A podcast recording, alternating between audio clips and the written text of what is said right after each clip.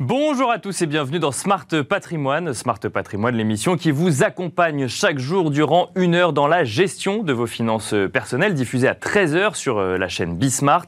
Au sommaire de cette édition, nous aurons tout d'abord le plaisir de recevoir euh, Bernard Cohen-Haddad, membre du euh, conseil d'administration de l'Anacofi, mais aussi président de la CPME Paris-Île-de-France. On se demandera avec lui comment orienter l'épargne vers les PME. Et puis dans Enjeu Patrimoine, nous ferons un point ensuite sur le congrès des notaires de France qui s'est tenu euh, fin septembre. Nous reviendrons sur les grandes propositions des notaires à cette occasion et nous ferons plus spécifiquement un focus sur plusieurs propositions en lien avec la protection de son patrimoine numérique. Nous en parlerons euh, avec maître Olivier Boudeville, notaire et rapporteur général du 117e congrès des notaires de France. Et puis dans la deuxième partie de Smart Patrimoine, nous donnerons la parole aux experts de la gestion de votre patrimoine avec Laura Olivier, journaliste chez Club Patrimoine. Au programme, les produits structurés, mais aussi une discussion ouverte sur les pistes de placement pour 2022 avant de conclure sur le dispositif Pinel, donc dans l'immobilier. Smart Patrimoine, c'est parti. Patrimoine thématique en partenariat avec l'Anacofi.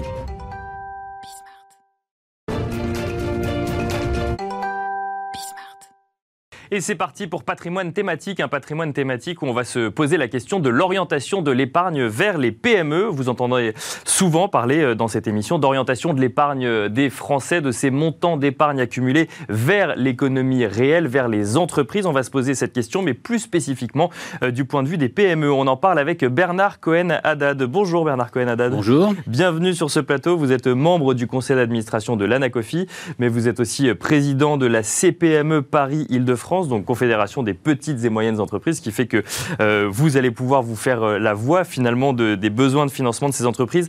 Et je rappelle également que vous avez été membre de l'Observatoire de l'épargne réglementée. Donc quand il s'agit d'orienter l'épargne vers les PME, vous êtes la personne à qui il faut poser euh, la question. Avant de parler d'épargne, on va peut-être commencer par parler des PME qui ont vécu bah, une année 2020 compliquée, une année 2021, vous allez nous le dire si elle était plus simple ou, ou non. où est-ce qu'on en est aujourd'hui à la fin des mesures de de restrictions, fin également euh, du quoi qu'il en coûte pour, euh, pour ces entreprises.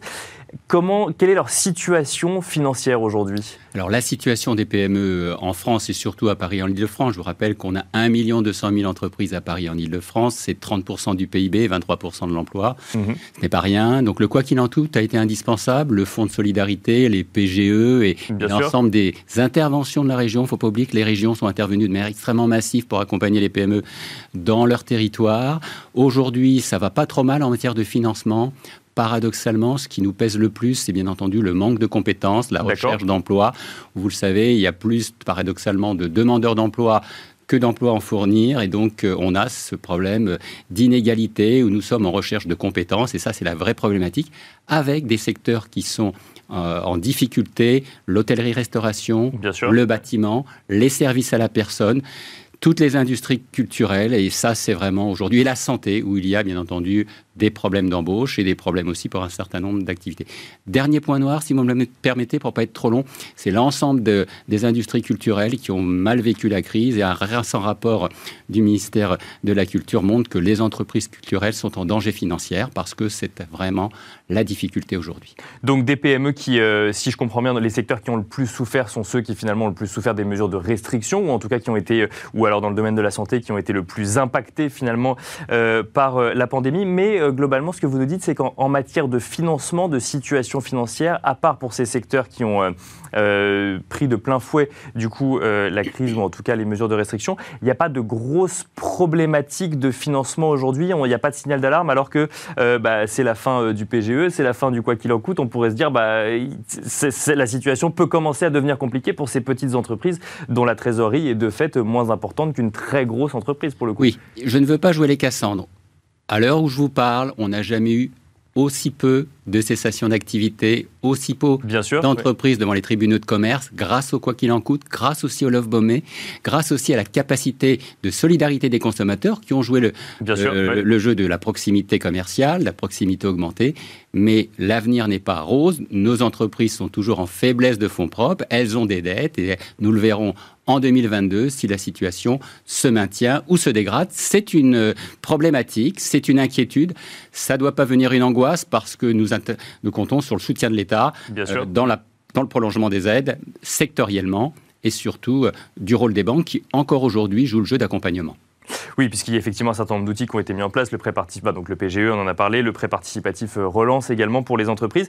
Mais alors, il y a un sujet qu'on traite souvent dans cette émission, c'est euh, l'orientation de l'épargne des particuliers vers le financement des entreprises. C'est un des grands enjeux de cette relance parce qu'il y a des montants d'épargne qui ont été accumulés qui sont absolument colossaux, accumulés pour la plupart d'ailleurs sur, des euh, sur des comptes courants, sur des livrets A, sur des comptes à vue, enfin là où finalement l'épargne est peu ou pas investie du tout. Et l'enjeu aujourd'hui, c'est de le réorienter vers le financement de l'économie. On comprend assez bien comment ça va vers des très grosses entreprises. Elles sont cotées. On peut aller investir en bourse directement. On comprend assez bien comment ça va vers des entreprises innovantes via des fonds ou autres. On a un peu plus de mal à identifier en tant qu'épargnant comment aller financer des PME et notamment des commerces de proximité. Euh, il y a un dispositif qui existe qui s'appelle le PEA PME. Euh, c'est le moyen d'aller investir en PME. Quelle est votre, votre expertise sur le sujet? Alors déjà des chiffres peut-être. Hein. On n'a jamais autant épargné entre mars 2020 et mars 2021. Sur l'année 2020, on a plus de 200 milliards d'épargne des Français cumulés sur des supports d'assurance vie, d'épargne classique ou tout simplement de bourse. Ça a été phénoménal. De date à date, on a 171 milliards d'encours supplémentaires sur un volume d'encours qui est près de 500 milliards. Ça n'a jamais été autant en France. Mmh. Aujourd'hui, vous le dites justement, comment orienter l'épargne des Français de manière active, moins dormante? Un livret A, c'est 0,5. La bourse, c'est un peu plus risqué. Ça s'adresse à des patrimoines conséquents, qui prennent du risque.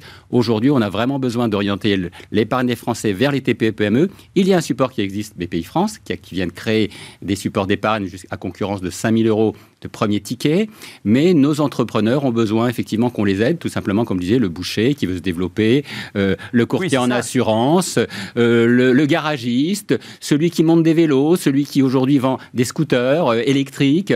Tout ça fait partie qu'il n'y a pas aujourd'hui de support particulier précis pour faire en sorte que les Français y trouvent un avantage, c'est-à-dire une défiscalisation, une rentabilité immédiate et une sécurité. C'est bien ça les trois enjeux.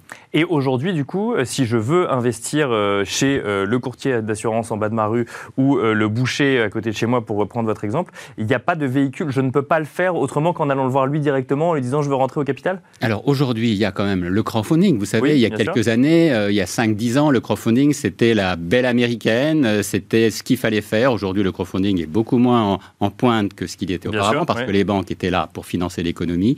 Il reste le crowdfunding qui cible des entreprises avec euh, des difficultés ou des entreprises qui ont besoin de capitaux de proximité. Mais il faut, faut, que ces entreprises euh, prennent l'initiative d'aller demander cet argent-là pour le Bien entendu, il faut que les entreprises ouvrent leur capital, mais il n'y a pas de véhicule législatif, comme on avait auparavant, qui permette d'ouvrir le capital des TPE-PME e à travers des vecteurs directement dans les PME. Ça, c'est nouveau et on a besoin d'une réforme législative, c'est-à-dire de créer des des niches pour que l'épargne des Français soit investie directement dans les PME et donc défiscalisée. Mais comment on explique qu'il y a un tel trou euh, dans la raquette euh, aujourd'hui? Parce que les, les, PME françaises, c'est quand même, si on les prend au global, le premier employeur de France presque.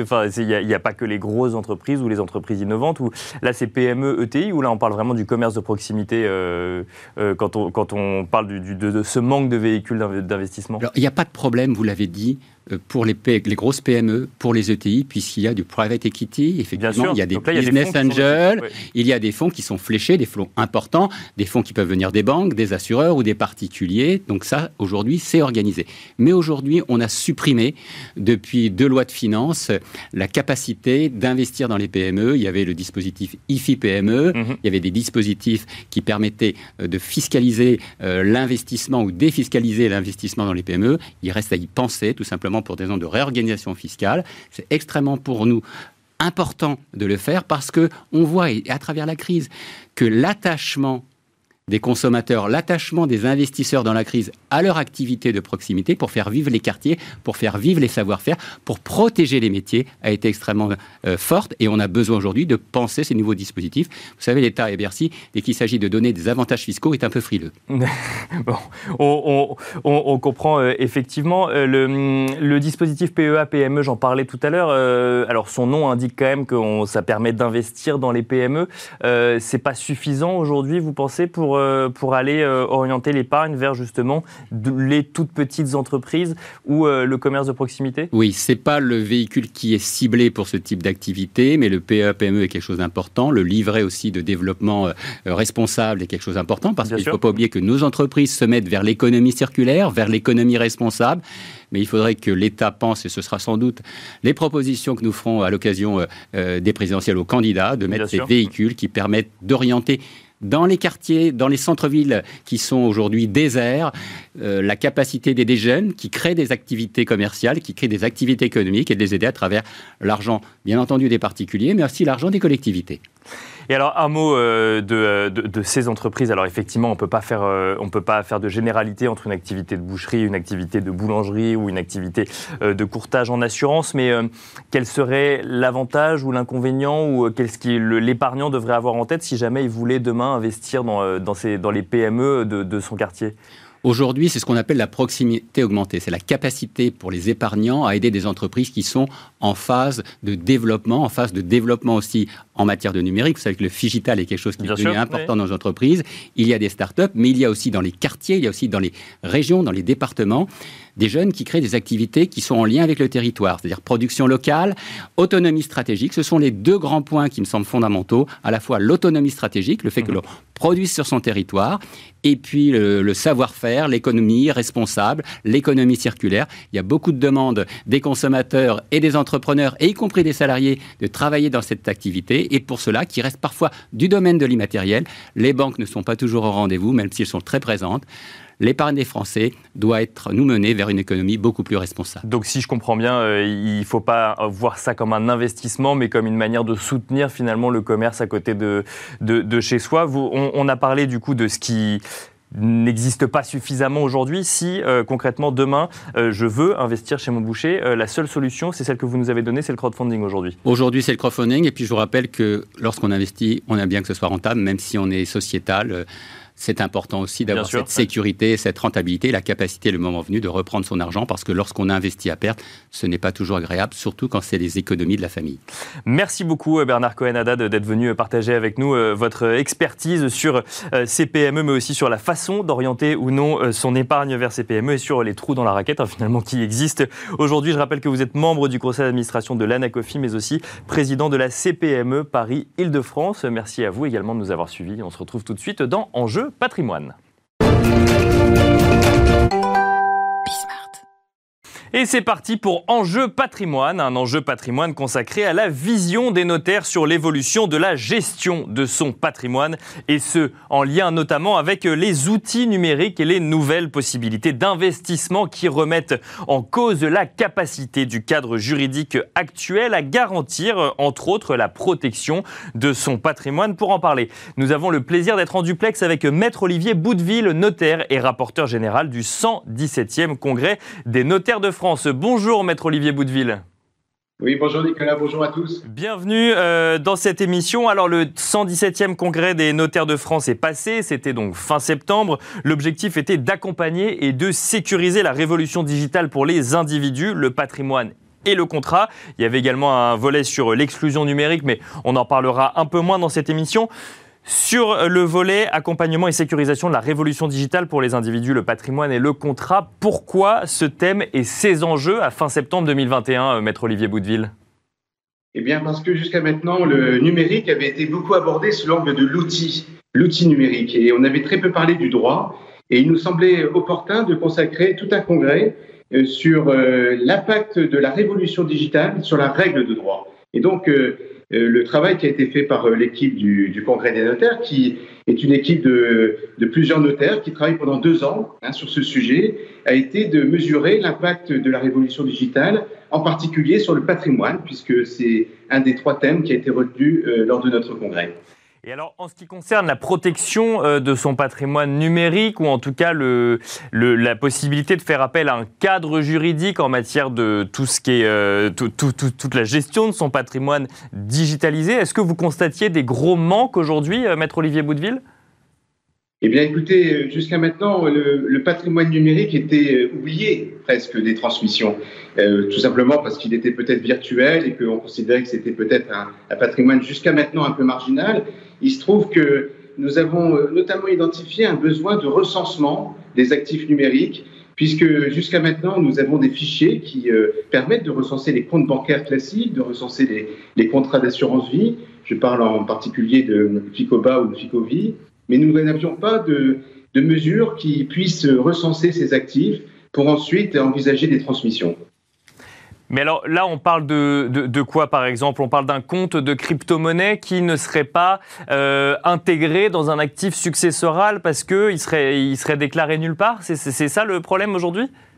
Oui, alors c'est effectivement un problème, mais au-delà de la qualification des actifs, on se rend compte que euh, la, typologie des actifs est très diverse. On peut avoir ce qu'on appelle des actifs numériques qui ont une valeur patrimoniale et vous les avez euh, visés, les crypto-monnaies en particulier, mais pas seulement. On peut parler des tokens ou de NFT, des fameuses euh, œuvres d'art numériques. Mais au-delà de ça, on peut aussi parler des choses numériques, ce qui n'ont pas forcément de, valeur patrimoniale, mais qui ont pourtant leur importance dans leur transmission, des blogs, des, des comptes de réseaux sociaux, euh, des photos tout simplement euh, numériques, eh bien tous ces actifs euh, ne sont pas nécessairement transmis effectivement dans le cadre des successions.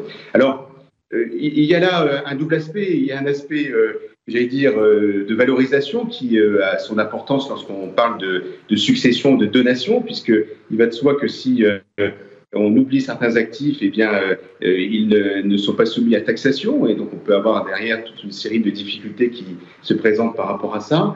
Mais il y a aussi un autre aspect qui est lié à l'héritage, tout simplement, euh, d'actifs qui n'ont pas forcément de valeur, mais qui peuvent avoir beaucoup d'importance pour les héritiers. Et là aussi, il fallait faire des propositions pour permettre une transmission équilibrée des, des biens numériques, qu'ils aient ou non une valeur patrimoniale. Alors, on va parler de ces propositions, Maître Olivier Boudeville. Juste avant, pour bien comprendre, vous nous avez parlé autant de comptes de crypto-monnaies que de réseaux sociaux, que de noms de domaine. En fait, finalement, on a l'impression que quand on parle de numérique, euh, on ne se pose pas la question de savoir s'il y a un titre de propriété ou non, mais en fait, on est propriétaire de fait dès qu'on est le seul à avoir l'accès à ces, euh, ou en tout cas les identifiants pour avoir accès à ce réseau social, enfin, ce, compte de réseaux sociaux, ce nom de domaine ou même ce, compte en crypto-monnaie. Et c'est là où il fallait venir euh, encadrer juridiquement un peu plus euh, la propriété, c'est ça? Oui, c'est ça, parce que si vous voulez, contrairement à des actifs classiques, il n'y a pas d'hébergeur, entre guillemets, qui euh, puisse être contacté. On, imagine mal, par exemple, que on, puisse aller voir une plateforme pour demander s'il y avait des actifs suite à un décès. Donc il fallait en amont réfléchir sur la manière dont on peut transmettre les moyens d'accéder à ces comptes et aux différents actifs.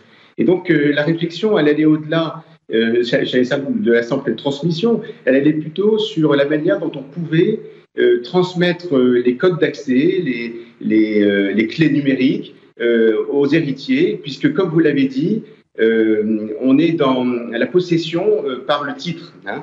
Euh, vous savez qu'il y a cet adage, hein, on fait de meubles possession vos titres. Eh bien oui, on peut penser que les actifs numériques, pour l'essentiel, sont des, biens meubles. Hein. Alors la qualification ici a beaucoup d'importance pour nos juristes, mais effectivement, dès lors qu'on a les moyens d'accéder aux, comptes, eh bien on en est finalement le titulaire.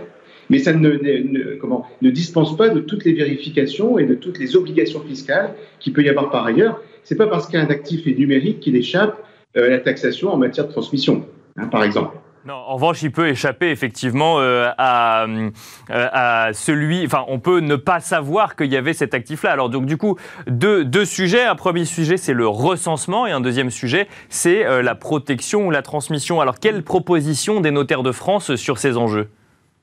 Alors, sur l'enjeu du recensement, et la, proposition que nous faisons est, de faire un bilan patrimonial numérique, euh, bilan patrimonial euh, d'ailleurs qui s'intègre dans un, bilan patrimonial plus global. On peut parfaitement imaginer de rencontrer son notaire pour euh, faire le point de ses actifs immobiliers, de ses actifs mobiliers, de ses contrats, mais aussi de donner au notaire les moyens d'accéder aux comptes de crypto-monnaie, aux comptes de réseaux sociaux, de pourquoi pas laisser des directives pour ces comptes de réseaux sociaux hein, C'est une possibilité qui a été euh, mise en place par la loi Le Maire hein, du 7 octobre 2016. On peut imaginer que le notaire puisse dresser un bilan patrimonial des actifs matériels et immatériels en vue d'une conservation et pourquoi pas ensuite d'une transmission, c'est le deuxième enjeu. Sur ce premier enjeu du recensement, je tiens à souligner que nous nous sommes beaucoup inspirés des notaires québécois qui ont depuis très longtemps déjà mis en place ce bilan patrimonial numérique euh, qui est dans sa forme assez simple, puisqu'il s'agit d'un bilan euh, euh, qui recense les, différents actifs et qui est conservé par les notaires québécois sur un, coffre-fort numérique qui est tenu à jour par la, Chambre des notaires du Québec. Eh bien, ce que nous proposons, c'est un petit peu à l'instar de ce que fait le, Québec, de dire, ben, voyez votre notaire, faisons un bilan patrimonial des actifs euh, classiques et des actifs euh, immatériels. Et le notaire assure la conservation de ce, de ce bilan. Il peut aussi, pourquoi pas, le laisser à son client qu'il déposera dans un coffre-fort numérique auprès d'une banque. Mais euh, notons que les notaires, depuis très longtemps, assurent ce rôle de conservation. Hein, c'est vraiment dans, dans l'essence même des notaires que de conserver. Nous conservons nos actes pendant 75 ans et donc nous assurons la pérennité de cette conservation.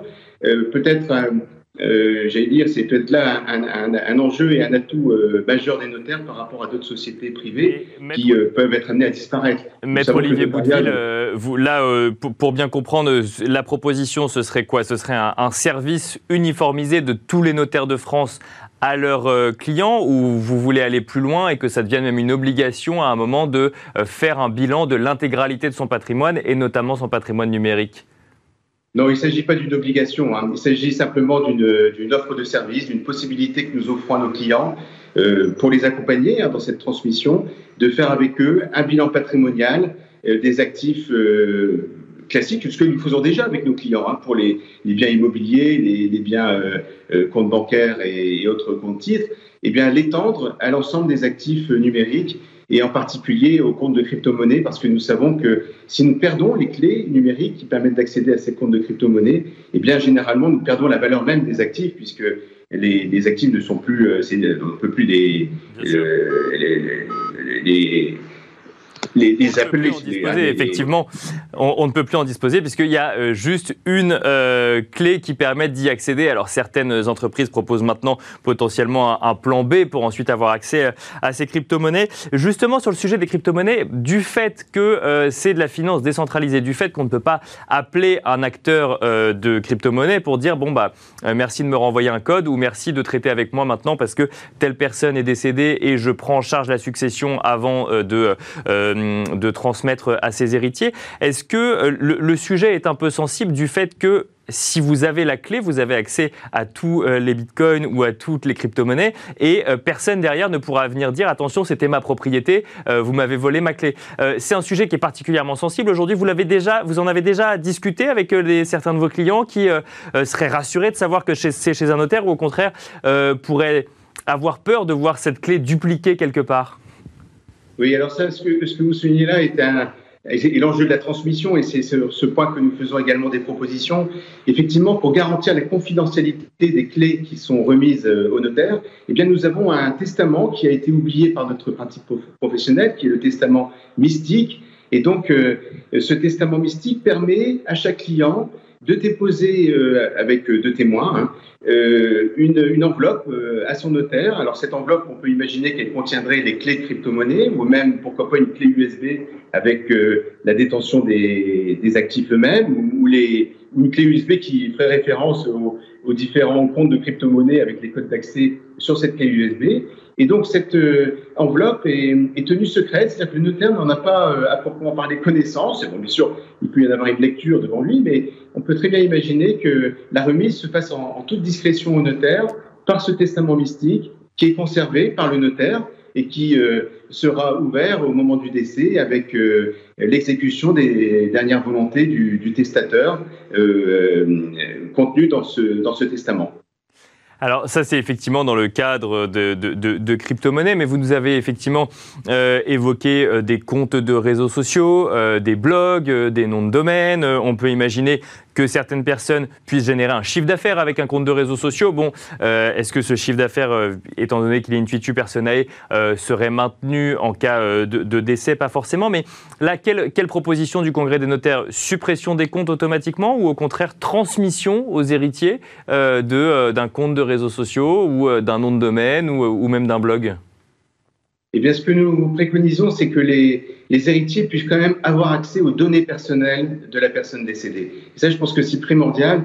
Il faut que les héritiers saisis. Alors, il y avait sur ce point une, imprécision de la loi Le Maire hein, qui euh, n'avait pas véritablement qualifié quels étaient les héritiers qui avaient accédé, pouvaient avoir accès aux données personnelles. Et donc, la proposition qui est faite, et de euh, laisser aux héritiers la possibilité d'accéder aux données personnelles du défunt pour que justement les héritiers puissent décider s'il faut mettre fin à un compte de, de réseaux sociaux, s'il euh, faut entretenir un blog, euh, enfin bref, qu'ils aient vraiment, pourquoi pas même accès aux ordinateurs tout simplement, pour que dans le cadre d'un inventaire, on puisse recenser les actifs qui sont en dépôt sur cet ordinateur, ou encore les œuvres d'art, puisque on sait maintenant que les œuvres d'art peuvent être détenus de manière numérique. Bien sûr, les Donc fameux... il y avait là, dans l'inventaire, oui, on fait des inventaires dans nos successions, des inventaires des biens matériels, des, des, meubles, des objets mobiliers. Eh bien, il nous a paru utile qu'on puisse étendre cet inventaire aussi à ce qu'il peut y avoir dans un ordinateur. Et pour cela, il fallait que les héritiers puissent avoir accès aux données personnelles du défunt.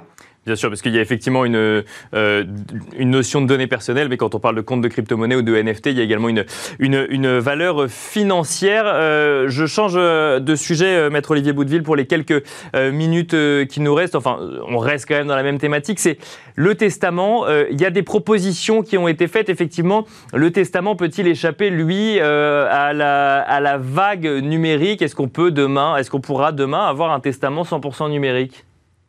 Alors, nous avons beaucoup réfléchi sur cette question. Euh, nous étions partis dans un grand soir du droit où il fallait euh, complètement révolutionner la forme du testament en créant un nouveau testament, un testament numérique.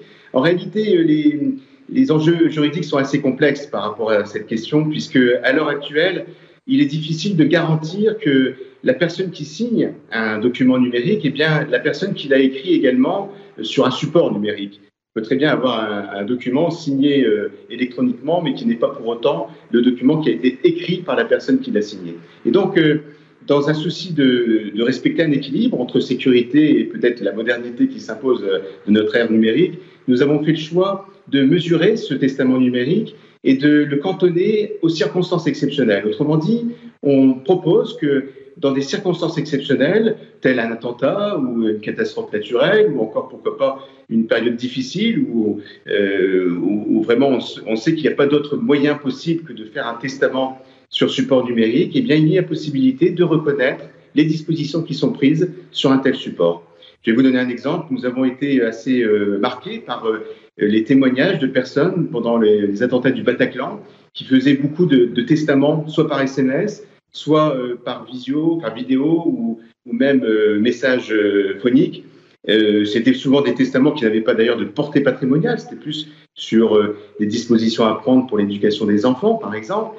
Eh bien, nous pensons que dans ces circonstances exceptionnelles, il peut être utile de reconnaître la validité d'un testament dans la mesure où on comprend bien que la personne qui édite le testament, le testateur, n'est pas en mesure de trouver sous sa main un papier, un crayon ou un notaire pour pouvoir dicter ses dernières volontés. Bien sûr. Et euh, dernière question très rapidement, Maître Olivier Boudeville, quel euh, avenir pour ces, euh, ces, mesures à présent? Quelles prochaines étapes? Eh bien, ces mesures ont été votées pour, dans leur intégralité par les notaires de France. Elles sont ensuite diffusées au pouvoir public pour que pourquoi pas, elles aspirent des décisions législatives, on l'espère en tout cas, qui viseront à accompagner et sécuriser la révolution digitale pour les professionnels du droit, mais aussi pour l'ensemble de nos clients que nous rencontrons euh, quotidiennement. Merci beaucoup, Maître Olivier Boudeville, d'avoir été avec nous dans cette émission pour nous détailler euh, certaines des propositions euh, des notaires de France quant à la protection de son patrimoine numérique ou à l'évolution finalement euh, du cadre juridique autour du patrimoine en lien avec le numérique. Maître Olivier Boudeville, je rappelle que, je rappelle que vous êtes notaire et rapporteur général du 117e congrès des notaires de France. Merci beaucoup. Quant à nous, on se retrouve tout de suite Merci dans la deuxième partie de Smart Patrimoine.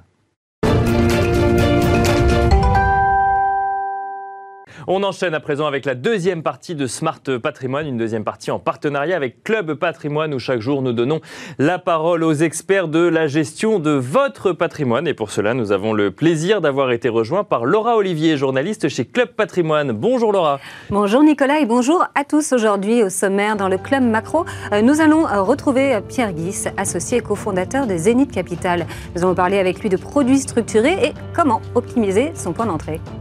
Et ensuite, dans le Club Action, on se demandera quelles sont les bonnes pistes de placement pour 2022. Une question qu'on se posera avec Christelle Batt, le président de Cedrus Partners. Et restez avec nous jusqu'à la fin de l'émission. Christophe Roche sera sur le plateau. C'est le dirigeant fondateur d'Octopus Patrimoine. Nous allons parler avec lui du Pinel optimisé au déficit foncier. On se retrouve tout de suite donc dans le Club Macro. Merci de regarder le Club Macro. Aujourd'hui, nous allons parler de produits structurés. Comment optimiser son point d'entrée? C'est une question que beaucoup se posent et on va en parler avec Pierre Guis, associé et fondateur de Zénith Capital. Bonjour Pierre. Bonjour. Bonjour, bienvenue. Merci. Alors, on va parler avec vous, bien sûr, de produits structurés, puisque c'est votre métier. Comment optimiser son point d'entrée? Ça, c'est une question euh, que beaucoup se posent. On ne va pas redéfinir ce qu'est le produit structuré. On l'a déjà beaucoup fait sur ce plateau. Ce qu'on peut juste rappeler, c'est que, euh, et, vous m'arrêterez hein, si je me trompe, c'est qu'au départ, on connaît les règles du jeu euh, qu'il y a bien sûr toujours un risque de perte en capital, mais on connaît quand même les barrières de protection. Donc on a quand même déjà cette sécurité-là. Alors ça, c'est donc la question qu'on vous pose beaucoup. Euh, le point d'entrée, est-ce qu'il faut investir maintenant, même si c'est haut? Pourquoi est-ce qu'il y a cette inquiétude et ces questions autour du point d'entrée? Alors le point d'entrée, ça a toujours été hyper central en finance et dans plein de domaines, et c'est surtout l'arme absolue ou la justification absolue pour quelqu'un qui ne veut pas investir. Donc en immobilier, quand vous ne voulez pas investir, vous trouvez que le prix au mètre carré il est trop cher en private equity, quand vous voulez pas investir, vous trouvez que le millésime, le vintage, on appelle ça, correspond pas à une croissance économique intéressante et donc c'est pas intéressant. Donc le point d'entrée, de tout temps et en tout lieu, sur toutes les classes d'actifs, c'est la raison essentielle pour laquelle un investisseur veut pas investir. Ce qui est assez marrant sur le point d'entrée d'ailleurs, c'est que c'est pas forcément dépendant de la hauteur des marchés. C'est-à-dire qu'aujourd'hui, tout le monde vous dit le point d'entrée est haut parce que le CAC est à 6700 points. Quand il était post-Covid à 3700 points, ben, les mêmes qui trouvaient que le point d'entrée aujourd'hui est trop haut, trouvaient que le point d'entrée est trop, trop haut versus la conjoncture. Donc c'est vraiment quelque chose de psychologique. Alors il y a trois raisons euh, essentielles, on va, on va pas y passer trop de temps, mais la première c'est l'éducation. Mhm. L'éducation qu'on a reçue et qu'on donne à nos enfants, elle est sur le point d'entrée. Est-ce que tu échanges ta bille contre une bille qui vaut le même euh, montant? Est-ce que tu achètes au bon mhm. prix?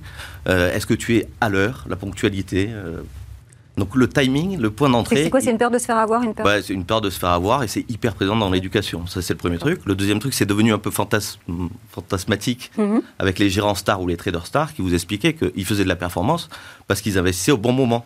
Et donc, ils avaient vu Apple avant tout le monde, ils avaient acheté Apple. Mhm. Et donc, le point d'entrée était central à la performance qu'ils créaient. Donc, éducation, un peu de fantasme autour de tout ce qui est, on va dire, gérant, et puis le biais de répétition, c'est-à-dire que comme on en parle tous tout au long de la journée, bah, à la fin, on finit par donner une importance cruciale au point d'entrée, bah, parce que les 15 personnes avec qui on a discuté dans la journée, les 15 nous ont parlé du point d'entrée. Donc ce biais de répétition, tout ça, petit à petit, a fait que l'investisseur, quand il investit aujourd'hui, se dit le point d'entrée, c'est crucial dans ce que va donner mon investissement. Je ne suis pas totalement d'accord, on y reviendra. Et notamment, la classe d'actifs des produits structurés, elle sert aussi à ça, à désensibiliser nos clients au point d'entrée euh, d'où le titre de l'émission, hein. comment optimiser son point d'entrée grâce aux produits structurés. Voilà, parce que l'idée c'est vraiment ça. Comment est-ce qu'on va appréhender euh, le point d'entrée? Donc euh, vous le disiez, hein, c'est la, classe des produits structurés a justement été créée pour ça. quels sont les mécanismes que vous allez utiliser pour protéger justement le client, pour répondre également à ses peurs et à, ses craintes? Alors il y a plusieurs choses. D'abord sur les classes d'actifs, le point d'entrée il est particulièrement crucial en action. Pourquoi? Parce que c'est un marché qui est volatile et que c'est un marché où souvent on se dit qu'on a c'est court terme. C'est-à-dire qu'on investit de manière court terme. Donc, plus vous êtes court terme et plus vous êtes sur un marché plus volatile, plus le point d'entrée est crucial dans votre décision. Mhm. Or, aujourd'hui, l'investisseur en France, il investit plutôt long terme. Et il investit sur des solutions qui sont plutôt diversifiées. Donc il faut mhm. déjà qu'il se déstresse un peu, qu'il s'inquiète un peu moins de son point d'entrée, parce que sa manière d'investir le désensibilise déjà euh, par nature sur le point d'entrée. La deuxième chose, c'est que je parlais du CAC 40 tout à l'heure. Euh, vous vous souvenez, celui qui investissait pas à 3700 points, un an et demi après, à 6700 points, il a perdu 3000 points eh d'évolution. Donc ça en fait un mauvais investisseur parce qu'il n'est pas monté dans le train mhm. euh, à temps. Donc, sauf si c'était, sauf s'il avait investi à 6000 et que c'était passé à 3000 un an après. S'il avait investi en 2019 et que c'était en 2020, là pour le coup, son point d'entrée était particulièrement mauvais. Eh ben, ce qu'on remarque de manière empirique, c'est que les gens qui sont stressés du point d'entrée, ils sortent, mais en général pas assez tôt. C'est-à-dire qu'ils sortent quand ça a déjà Mhm. baissé. Par contre, ils ont beaucoup de mal à réentrer dans le marché action. Donc la vocation du structuré, c'est de leur dire, on vous permettre de mettre un pied dans le marché action en vous protégeant. Donc on prend en compte votre inquiétude, Mhm. mais en, en- en remettant les choses au milieu, c'est-à-dire qu'il ne faut pas être trop sensible non plus au point d'entrée. Deux exemples très vite. C'est pas la hauteur d'un marché qui fait qu'un marché baisse. hein. En 2009, euh, depuis 2009, le marché américain, il a fait x5, x5,5. Il est allé de record en record. Pensez bien que celui qui dit ah ben aujourd'hui on est sur un poids haut parce que c'est un record donc ça va baisser, Mhm. c'est c'est pas très intelligible. C'est-à-dire que c'est pas la hauteur d'un marché qui le fait baisser. C'est des événements exogènes. Deuxième chose, mais qui est assez révélateur, on parle beaucoup du style croissance et du style value. Celui qui est stressé du point d'entrée, il a plutôt tendance à aller sur le style value parce qu'il paye moins cher sa valeur. Or, depuis 5 ans, qu'est-ce qui Pour performe vous, c'est pas. C'est le style croissance. croissance. Oui. Il y a Tesla, des fonds value qui s'en sortent bien. Tesla x 15 en 2 ans. Oui. Total moins 10 en Mhm. 5 ans. Est-ce que c'est le point d'entrée, le prix qu'on a payé Tesla qui a fait la performance? La réponse est non. Euh, ceci étant, euh, après, il y, a des- il y a des choses en structuré qui sont plus techniques et on va accompagner ce point d'entrée-là. Il y a différentes manières de le faire. La première chose sur le point d'entrée, c'est que vous avez des clients qui sont averses au risque. Donc la première chose, c'est qu'on va essayer de protéger leur capital en leur Mhm. disant vous pouvez vous tromper sur le point d'entrée, ça n'aura pas d'impact en direct sur votre capital. D'accord. Ça, c'est grâce aux barrières de protection Alors, il y a plusieurs manières de le faire. Soit vous faites une garantie en dur du capital, Mhm. soit une garantie partielle. Vous pouvez garantir un capital jusqu'à 80 ou 90 Ouais. Quel cas, vous êtes moins stressé du point d'entrée, parce que vous savez qu'au maximum, vous pouvez perdre à 10 à 20% de votre capital. Si, si je comprends bien, euh, alors, il faut peut-être rappeler que les produits structurés, c'est généralement ça propose un rendement euh, et non pas une performance Mhm. sur la hausse ou la baisse euh, d'un- d'une action. Donc effectivement, là où le point d'entrée fait sens quand on veut acheter euh, une, euh, une valeur en action parce qu'on se dit effectivement, alors même si euh, le plus haut, le record d'aujourd'hui sera peut-être le plus bas de demain, mais aujourd'hui effectivement on a quand même l'impression d'être sur un pic sur certains indices américains, voire même européens. Ça en fait, ça vaut pour les actions, mais pour les produits structurés, ce que vous nous dites, c'est que c'est pas forcément la meilleure méthodologie ou c'est pas forcément le point d'angoisse le plus important, le point d'entrée. Exactement. Ce que la classe d'actifs a apporté au marché action de manière générale, c'est de dire vous n'avez pas besoin qu'un sous-jacent performe pour générer du rendement. Et donc, qu'est-ce qu'on fait pour nos clients structurés? On protège leur capital, soit en dur, soit via des barrières de Mhm. protection. On leur donne du rendement, même si le sous-jacent n'évolue pas à la hausse, c'est-à-dire qu'il est stable. Aujourd'hui, on est même capable quoi, de sous forme de coupon Oui, sous forme de coupon euh, en règle générale. On est même capable de donner du rendement si le sous-jacent est en baisse, ce qu'on appelle les fameux produits Phoenix. Oui. Un Phoenix, qu'est-ce que c'est? C'est la capacité à vous générer du rendement, même si votre sous-jacent a perdu 20-25%. Avec quoi Des options du coup à la hausse, à la baisse sur les, euh, de- du, du sous-jacent? Exactement. Le structuré, la classe d'actifs, ça a été créé comme ça. C'est c'est via les options d'achat, les fameux calls. C'est la capacité à réserver le droit d'acheter un sous-jacent à un cours qui est connu. Donc vous voyez que sur la On peut formule... jouer la baisse aussi avec les Ah, vous pouvez jouer la baisse. Ah ben, c'est pas à mettre entre toutes les mains. Moi, j'ai connu des clients qui ont jou- joué la baisse sur Tesla, on en parlait tout à Ah. l'heure. Ouais, voilà. Ils ont une nez creux. Eh, ben, C'est ça. Non, mais compte tenu de la valorisation, vous Bien pouvez sûr. penser que Tesla était très bien valorisé. Et là, vous jouez la baisse sur Tesla. Ouais. Ah, je, je le disais, hein, x 15 en deux ans. Bon, c'est- c'est- si vous avez joué la baisse, vous n'êtes pas dans le bon Mhm. sens. Évidemment. L'autre chose sur le point d'entrée en structuré, c'est que vous pouvez choisir votre point d'entrée. C'est-à-dire que vous pouvez très bien dire, je vais rentrer sur une action ou sur un indice, mais mon niveau de référence sera le niveau le plus bas d'une certaine période. Donc nous, pour certains clients qui sont inquiets de ce point d'entrée-là, on va leur dire, ben, vous achetez Total aujourd'hui, Mhm. mais votre point d'entrée, le niveau de référence, ça sera le niveau le plus bas de Total sur deux ou trois dates à un mois d'intervalle. Celui qui a fait ça sur Total il y a un mois, il a déjà gagné 10% de Mais niveau ça de veut dire référence. qu'on on définit euh, aujourd'hui euh, que euh, ce sera le plus bas de, entre aujourd'hui et un mois, mais je le connais pas. Il faut que je donne un montant ou c'est juste que vous, vous allez acheter tous les jours et puis vous allez choisir le, le niveau le plus bas et ça c'est pour celui qui, qui s'est positionné dessus. Non, c'est la fameuse optionnalité que permettent les structurés, c'est-à-dire que par formule, on va réussir à acheter une option qui va vous permettre de rentrer sur le niveau le plus bas, entre une date, deux dates, trois dates, six dates si vous voulez, Mhm. sur plus long terme. On peut le faire avec un niveau de référence minimum, le niveau le plus bas, on peut aussi le faire sur un niveau de référence moyen. Et là, on retrouve un peu la sémantique de l'investissement programmé en assurance vie. Mhm. C'est-à-dire que vous allez rentrer sur Total, je garde Total, mais on pourrait en citer plein d'autres, euh, à un niveau qui sera représentatif d'une période, parce que ben, votre niveau de référence sera la moyenne des niveaux qu'on aura constatés. Donc vous voyez qu'en structuré, que ce soit sur la partie protection du capital ou que ce soit Ouais. sur le point d'entrée en tant que tel, vous avez plein de manières ben, de, de- de corriger un peu ce point d'entrée que vous trouvez euh, potentiellement le- re- relativement haut. Mhm. Sur les formules, on l'a dit, on a parlé du Phoenix qui détache du coupon en cas de baisse. Mhm. Mais sur les Athéna, qu'est-ce qu'on fait On rémunère le temps d'attente. Le stress de D'accord. Athéna, c'est le temps d'attente. C'est rémunéré le temps d'attente. oui, c'est le fameux coupon mémoire. Le coupon dont mémoire. On a tous entendu parler. Pourquoi? Parce Ouais. qu'un investisseur français, quand il a investi en actions, Mhm. il a tous eu, on a tous eu euh, parfois la même expérience. Vous investissez à une date, le marché baisse, vous stressez, le marché ou l'action que vous avez choisie retrouve son niveau initial, mhm. vous vous empressez de vendre en vous disant j'ai stressé, j'ai perdu du temps et j'ai pas eu de rendement potentiellement. En produit structuré, ce qu'on a voulu, c'est être complémentaire de la classe d'actifs actions. Et donc de dire, ben, on doit donner la possibilité à des investisseurs qui investissent sur cette mhm. partie-là, de dire, ben, si j'ai attendu trois ans pour que mon sous-jacent retrouve son niveau initial, alors je vais toucher trois coupons qui correspondent, correspondent pardon, à mes trois années d'attente. D'accord. Donc le structuré, il a été créé, la genèse et pourquoi il est beaucoup utilisé aujourd'hui en termes de volume, c'est considérable sur le marché, parce qu'il répond à ce stress du point d'entrée. Notre vocation, c'est de désensibiliser nos clients à ce point d'entrée. Il y a un risque aussi quand même. C'est celui qui a parié pour la baisse de Tesla alors que Tesla est monté, il a perdu l'intégrité de son capital pour le, coup, investi sur le produit structuré. S'il n'y avait pas mis de garantie potentielle, effectivement, mhm. bien sûr. Il y a toujours un risque et il est à mettre en face du rendement. Mais la réalité, c'est que l'objectif patrimonial de pas mal d'investisseurs, il ne correspond pas nécessairement à faire x2 en deux ans. Donc il n'y a pas de raison qu'ils assument un risque qui est aussi fort que celui-là, puisque leur objectif patrimonial, c'est plutôt de faire du 5, 6, 7 par an. Combien vous avez fait ces génies de capital en rendement là sur les... En rendement moyen depuis, depuis notre création, on est à plus de 7%. Donc ça, c'est quand même une bonne chose pour nos clients en particulier, puisque c'est eux qui investissent et donc le rendement est pour eux. Merci euh, beaucoup, Pierre, d'avoir été avec nous. Je rappelle que vous êtes associé euh, cofondateur de Zénith Capital. Nous, on se retrouve tout de suite pour le Club Action.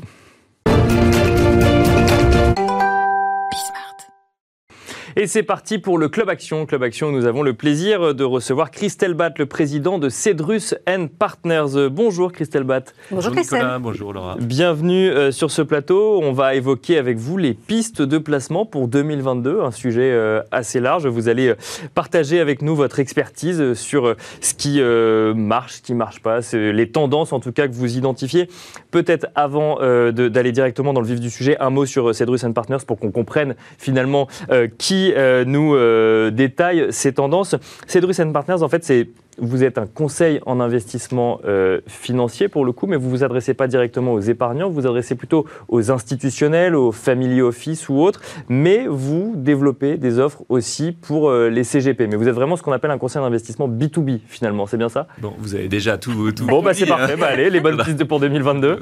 Donc euh, on est en effet une entreprise d'investissement régulée par la Banque de France et par l'AMF, et notre métier c'est le conseil pour des institutions des family office, des fondations, et puis aussi pour les conseillers de, de gestion de patrimoine, en essayant de trouver des solutions, les construisant avec eux et avec quelques quelques spécificités, c'est qu'on travaille beaucoup sur les stratégies alternatives et non cotées qui sont assez complexes à, articuler. Alors, non côté, euh, la réalité est vaste. Hein. Ça peut être de l'immobilier, ça peut être du private equity, ça peut être euh, encore d'autres classes euh, d'actifs. Qu'est-ce que vous constatez, vous, à fin 2021, avant qu'on parle de 2022, des tendances spécifiques, un contexte particulier sur le côté, pour le coup, un petit peu avec une visibilité pas toujours très grande, en tout cas pas mal de craintes. Sur le non-côté, qu'est-ce que vous constatez, vous? Alors, je vais essayer de répondre à votre question qui est très large. En oui, bien sûr.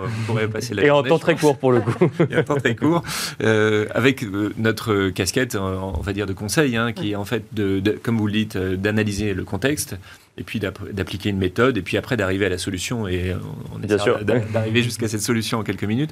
Euh, le première chose, c'est en effet le contexte. On est dans un contexte qui reste porteur, hein, un contexte de, de, croissance. On a des taux de croissance qui sont encore entre 4 et 4,5 euh, pour l'année prochaine entre le monde et, la France.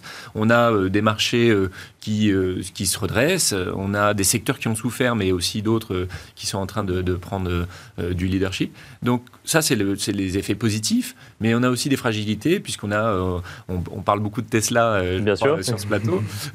Tesla, c'est 1000 milliards, c'est 100 fois la valeur de Renault, donc on peut se dire, est-ce qu'il y a une bulle Est-ce qu'il y a... Bien sûr, parce que c'est pas autant de voitures construites pour le coup. Ils sont très bien, mais bon, euh, il n'y en a pas autant que ça. Euh, et puis, euh, il y a des incertitudes, il y a les élections qui arrivent. Donc, donc, il faut en effet se positionner, et c'est tout notre travail chez Cedrus, c'est d'essayer de comprendre notre contexte, de voir s'il y a des opportunités à saisir, et donc des produits qui vont saisir ces opportunités sur des secteurs notamment, et puis des menaces, ça veut dire aussi construire une robustesse dans le portefeuille sur le long terme. Et donc, vous nous avez parlé de méthode. Alors, c'est-à-dire que c'est ça qu'il faut faire, c'est plutôt que de regarder un secteur ou une tendance, il faut, regarder, faut, euh, faut appliquer une méthode euh, spécifique Alors, je crois qu'il y a deux choses euh, là-dedans. C'est éventuellement, et même de deux manières. En fait, il faut surtout avoir une approche un peu en prenant un peu de hauteur et donc avoir des stratégies peut-être différenciantes et alternatives. D'accord ce qu'on appelle la décorrélation par rapport au marché euh, et à la volatilité des marchés. On voit que les marchés restent volatiles. Aujourd'hui, il y a beaucoup d'annonces encore de la BCE, etc. Et, forcément, l'épargnant et l'investisseur, il va, être, il, va être, euh, il va subir ces, ces, volatilités. Ça, c'est la première chose. Et puis la deuxième chose, c'est aussi de euh, réfléchir aux produits en termes de finalité, finalement, par rapport à mon portefeuille. Aujourd'hui, qu'est-ce que je veux? Je veux sécuriser une partie, je veux des revenus réguliers, récurrents et une performance que je peux toucher assez rapidement. Et puis, je veux aussi construire de la valeur sur le long terme. Et donc, c'est comme ça qu'on va essayer de construire le portefeuille. Et après, on ira chercher euh, les bons produits et répondre euh, à la finalité de la question. Mais c'est cette construction qui fait qu'on peut euh, ben, remplir les tiroirs, entre guillemets, et puis avoir les bonnes réponses sur ces sujets. Il faut profiter des opportunités. Si vous, c'est quoi les opportunités Alors, ben, il y en a beaucoup des opportunités. Alors, il y a des secteurs qui sont en train de... L'e-commerce est en train d'exploser. Ça veut dire quoi l'e-commerce? Ça veut dire, ça veut dire du transport, ça veut dire de la logistique, ça veut dire de, de la technologie. Mhm. Et donc, forcément, il y a des, investisseurs et des fonds qui vont être sur ces sujets-là. Euh, ça peut être la silver economy, donc euh, le, cadre de vie, le, le confort des personnes âgées et aussi tout l'appareillage dont ils peuvent bénéficier. Pardon. Ça peut être l'agribusiness aussi, ça c'est un vrai sujet aussi. Et, donc, en effet, il y a une approche très thématique sur qu'on peut avoir sur, sur les investissements et sur les placements. Et ça, c'est assez intéressant parce que nous, notre recommandation, c'est justement à essayer de se positionner sur ces thèmes alors il y a des gestions de conviction, euh, actions qui vont euh, jouer ces thèmes. Il y a quelques maisons de, gestion avec des spécialistes qui vont euh, travailler cela. Et puis ça c'est pour la partie on va dire côté, mais aussi en non côté, notamment les infrastructures, qui est un sujet qui est encore assez méconnu finalement des investisseurs, qui l'est de la part des institutionnels et qui est en train de progresser aujourd'hui chez les investisseurs institutionnels, le non coté dans le monde, c'est à peu près 35% euh, mhm. euh, pour, pour les, grands investisseurs institutionnels. On en est assez loin encore en France. Mhm. Et les infras à l'intérieur, les infrastructures, alors je vais expliquer. Oui, c'est peut-être qu'il faut effectivement expliquer. Et peut-être plus rappeler, moi je, moi je trouve intéressant cette approche de dire, euh, effectivement, il y a e-commerce, silver economy, parce qu'ensuite, quand on rentre dans une thématique, on peut y rentrer via l'immobilier, via le private equity ou autre. Là, vous nous parlez des infrastructures. Qu'est-ce que c'est les infrastructures? C'est c'est quoi? C'est les murs? C'est la, logistique? Et Voilà, on va, on va prendre un peu de temps sur ce mm. sujet c'est les, infrastructures, c'est répondre aux besoins essentiels de la société. Donc, ils peuvent être euh, des transports, euh, d'ailleurs, si on parle d'e-commerce, bah, on a besoin de transport et on a besoin euh, euh, de, data center, on a besoin de, donc, de tout ce qui tourne autour de la communication, on a besoin autour de l'énergie, évidemment, aussi d'avoir de, des, besoins et des ressources Bien dans ce domaine-là. Et puis, on a aussi des, ce qu'on appelle les besoins sociétaux, par exemple des, crèches, ça fait mhm. partir des, infrastructures. Parce qu'en fait, donc c'est pas que les routes et les ponts. C'est en effet le, c'est déjà pas mal. c'est le point de départ. En effet, c'est là où sont développés les infras au départ sur des très gros projets. Et en fait, ce qui est intéressant dans les infras, euh, c'est notamment le, le, fait que ce soit euh, assez proche de, l'indexation sur l'inflation, euh, ça c'est un premier élément, qu'il y ait des barrières à l'entrée assez fortes et qu'il y ait des cash flows récurrents. Donc on est en train de mmh. construire des, des, des produits euh, avec des sous-jacents, avec des cash flows assez récurrents et en même temps une valorisation. C'est ça qui nous intéresse aussi et une résilience euh, dans des marchés plus difficiles. Mais alors concrètement, euh, ça veut dire que j'investis dans un fonds qui lui investit et dans une crèche et dans une société qui va entretenir une route et dans une société qui va héberger des data centers et mhm. c'est ça, c'est ce qui, c'est, ça veut dire ça concrètement investir dans les infrastructures? Ça peut être ça. D'accord. Après, il y a toujours des spécialistes hein, par secteur. Il y a des gens qui vont être spécialisés sur les énergies renouvelables, par exemple. Donc, euh, on, parlera d'infra green. D'accord. Et là, il y a des spécialistes. les éoliennes, par exemple, c'est des infrastructures. Euh, Exactement. Voilà. Donc, euh, c'est tout ce qui tourne autour de la construction, mais aussi de l'équipement, de, développement. Donc, ça, ça peut être un sujet. mais vous pouvez avoir des, des, gérants de fonds qui sont spécialisés sur des thématiques, et puis d'autres qui se disent bon, voilà, moi, je veux jouer tous les besoins essentiels de la société aujourd'hui. Et je vais donc euh, euh, composer mon portefeuille avec, euh, en effet, peut-être des crèches, avec des data centers, avec des usines de cogénération. Et en fait, je vais profiter aussi de ce marché qui est en train de se, se consolider, qui a des ressources très importantes qui sont en train d'arriver, puisqu'il y a beaucoup de plans. Vous le voyez en Chine, vous le voyez aux États-Unis. Bah, c'est ça, je, on peut, on peut pas s'empêcher de faire le parallèle avec les États-Unis. Mais alors là, on se dit aux États-Unis, c'est le gouvernement en fait qui se met, qui se s'empare de ce sujet-là. Là, on sent intéressant qu'en France, du coup, c'est pas le politique qui s'en empare, et du coup, c'est euh, un expert du Conseil d'investissement financier qui dit, bah, il y a ce sujet-là aussi en France. Voilà, ce sujet, il est là parce que les, gouvernements en tout cas, vont pousser à ce qu'on s'équipe. Et ils n'ont pas forcément les moyens, compte tenu de leur dette et compte tenu de, mhm. voilà, de, la nature et de l'ampleur de ces, de ces besoins. et donc, ce sont des investisseurs privés. Alors, Anciennement, et c'est pour ça qu'on les connaît bien, nous, chez Cédrus, ce sont des institutionnels, c'était des, caisses de retraite, des assureurs qui s'étaient positionnés sur ces sujets. Mais aujourd'hui, on pense que les particuliers peuvent aussi, on va leur donner les moyens, on va construire des solutions pour eux, euh, peuvent aussi accéder à ce type euh, de, financement et, de, et, soutenir l'économie. En fait, ce qu'on veut aussi, c'est réconcilier finalement et rassembler euh, dans une même, euh, un même outil la, performance et le sens et, l'utilité. Et très rapidement, Christelle, pour, pour, finir, comment vous protégez les portefeuilles? Parce que c'est votre rôle aussi hein, de, protéger les portefeuilles. Bah, et avec peut-être un mot sur le risque, du coup, si on protège les portefeuilles. Bah, le portefeuille, il, il, se, il se protège par justement cette ce fait d'aller essayer de construire des portefeuilles euh, qui euh, euh, diversifient mhm. les stratégies, qui vont avoir différentes poches en fait.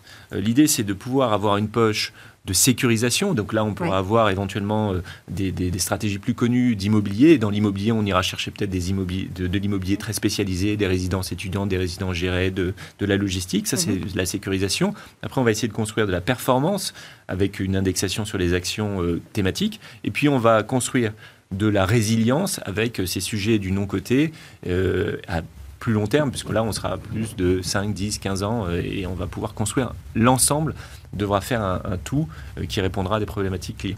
Alors, on n'a plus le temps, mais un mot quand même sur le risque de ce type euh, d'investissement. Euh, c'est forcément risqué. Si, alors, si je vous parle de... De protection, c'est qu'il faut se protéger contre quelque chose. Il y a une partie qui va... En fait, c'est tout l'objet de, la, construction du portefeuille. C'est-à-dire que la première partie, je ne vais pas vous parler du, de la gestion du cash et des liquidités, ça, votre banquier vous en parlera très bien. Mais après, euh, la deuxième partie, l'immobilier, il y a quand même de la résilience aussi sur ces marchés. Et c'est après, en effet, que vous allez prendre, mais ça, dépendra de votre horizon de temps. En fait, le, sujet, c'est le temps et c'est aussi euh, ce qu'on veut faire de ces projets, ces besoins de, de revenus ou ces besoin de liquidité et c'est comme ça qu'on va construire euh, le portefeuille. C'est notre métier. Merci beaucoup Christelle Batt. Euh, je rappelle que vous êtes le président de Cedrus Partners et nous on se retrouve tout de suite dans le Club Expert. Et vous regardez le Club Expert. Aujourd'hui, nous allons euh, parler de Pinel, optimisé au déficit foncier, avec notre invité Christophe Roche, dirigeant et fondateur d'Octopus Patrimoine. Bonjour. Bonjour. Bonjour. Bonjour Nicolas. Alors, euh, en, fonction du euh, profil fiscal euh, et patrimonial de chacun, il y a des mhm. dispositifs qui vont être plus ou moins adaptés. Et là, on va parler d'un double effet fiscal du Pinel, mais optimisé au déficit foncier. Qu'est-ce que c'est? C'est un dispositif qui est assez rare, qui va toucher en fait à de la réhabilitation ou de la rénovation immobilière. Donc, en fait, ça va toucher de l'immobilier ancien, mhm. principalement de l'immobilier, on va dire, de, de cœur de ville. Euh, pour pouvoir bénéficier de ces avantages fiscaux, on a en fait euh, deux natures de biens immobiliers qu'on va pouvoir réhabiliter. Soit on va changer euh, la destination du bien, c'est-à-dire c'était des locaux tertiaires, des bureaux par exemple, que l'on va transformer en logement, ou bien on va s'occuper de logements classiques, mais qui étaient vétustes au sens fiscal du terme, et que l'on va rénover donc pour faire euh, du quasi neuf, on va dire. Et alors pourquoi euh, choisir ce dispositif, euh, Christophe Roche, du coup? Le constat est assez simple, c'est-à-dire que pour des foyers fiscaux qui vont toucher des tranches marginales d'imposition supérieures, on va dire 30, 41, 45 si l'on investit dans du Pinel traditionnel, d'un côté, l'État va nous donner un avantage fiscal pendant 6, 9 ou 12 ans, mais de l'autre côté, on va avoir un résultat foncier positif qui va arriver dès la deuxième ou troisième année d'exploitation du bien. Et du coup, on va progressivement perdre cet avantage fiscal euh, par le biais de la fiscalité foncière. Donc euh, c'est important de pouvoir, euh, via le dispositif donc, du Pinel optimisé au déficit foncier, avoir à la fois une réduction d'impôt sur le montant de, de, son imposition sur les revenus, et de l'autre côté, un déficit foncier qui va pouvoir nous permettre de passer en fait tous les travaux de réhabilitation en charge et ça va donc contrer notre fiscalité sur les revenus fonciers. Alors, euh, une fois qu'on a choisi, qu'on sait pourquoi euh, choisir ce dispositif, où on investit avec ce dispositif? Alors, principalement dans des villes, j'allais dire, à forte valorisation patrimoniale. Mhm. C'est bien d'investir, mais en fait, ces avantages fiscaux, ils ont une durée déterminée dans le temps. Ça va durer 6, 9 ou 12 ans, comme j'ai dit tout à l'heure. Principalement 6 ou 9 ans, d'ailleurs, pour, euh, pour des clients à forte tranche euh, marginale d'imposition. Donc, on va s'attacher à la deuxième vie du bien. Euh, Qu'est-ce qu'on va faire de ce bien une fois qu'on aura passé les avantages fiscaux?